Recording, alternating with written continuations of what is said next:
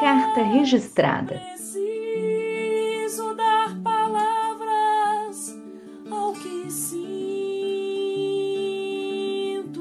A escrita imersiva como correspondência de si.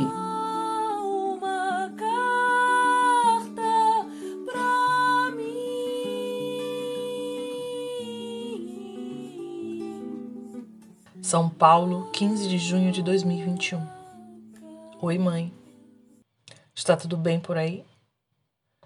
Meu pai chegou bem. Ele não aguentava mais esperar para encontrar a senhora.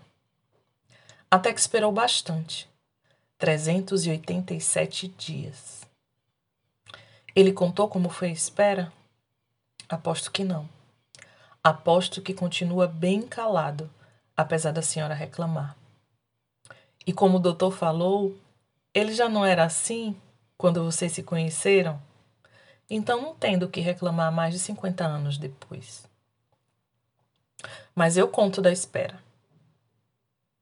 No início, ele foi só ficando, olhando a arrumação da casa, as cortinas novas, a cama do outro lado do quarto, o armário que ganhou só para ele. Continuou sentando e cochilando no mesmo canto do sofá. O assento até afundou e precisamos colocar almofadas para deixar mais confortável. A manta vermelha já ficava dobrada na sala.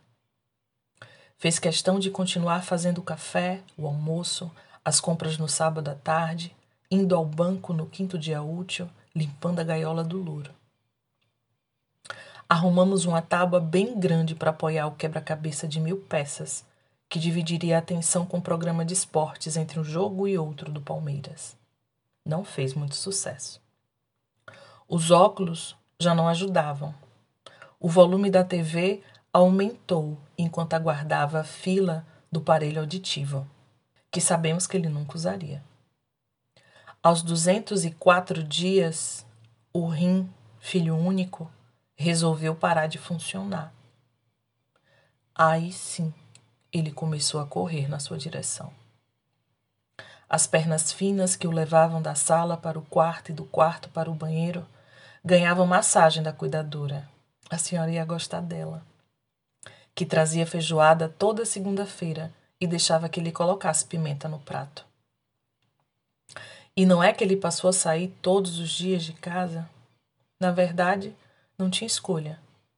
Nós passávamos lá todas as tardes e levávamos para a clínica. Afinal, alguém tinha que fazer o trabalho dos rins. Reclamava quando nos revezávamos para dormir com ele. Preferia ficar sozinho, mas não tinha escolha. Noites longas. No dia 333, foi todo arrumado na minha comemoração de bodas de prata. Estava com a calça marrom, a camisa bege, sapato e cintos novos. Sim, ele comprou mais um cinto. A festa não foi como a de vocês nos 50 anos, mas foi muito boa. Cheia de amigos e o que ele mais gostou: pizza e conversa à vontade com os primos. Não fiquei ouvindo as conversas, mas tenho certeza que falou que logo, logo encontraria com a senhora. No Natal e Ano Novo, comeu tudo que teve vontade, até sua carne ensalada, mesmo sabendo que não ficava igual. Depois, as máquinas dariam um jeito no excesso de proteína acumulada. No dia 379, queria ir para casa. As enfermeiras não se conformavam com o mais belo par de olhos verdes que já tinham passado por ali. O coração foi desacelerando. A cada batida, ele estava mais perto da senhora. Até que, como gostava, dormindo de lado, com a mão ajeitada embaixo do queixo, chegou aí. 387 dias. Nossa. Quase esqueço de dizer. Vocês nem imaginam como foi melhor assim. Vocês não resistiriam aos quatrocentos e últimos dias que temos passado por aqui. Mas outra hora eu conto com mais detalhes. Fiquem bem juntinhos aí. Um grande beijo para vocês dois, com muita saudade de sua Cláudia.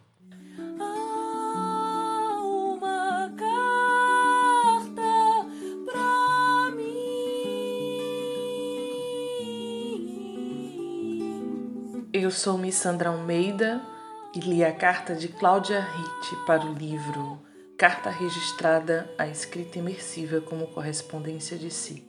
Coordenação e Identidade Visual, Daniele Monteiro. Música de Sol Bueno, edição de Graziele Mendes.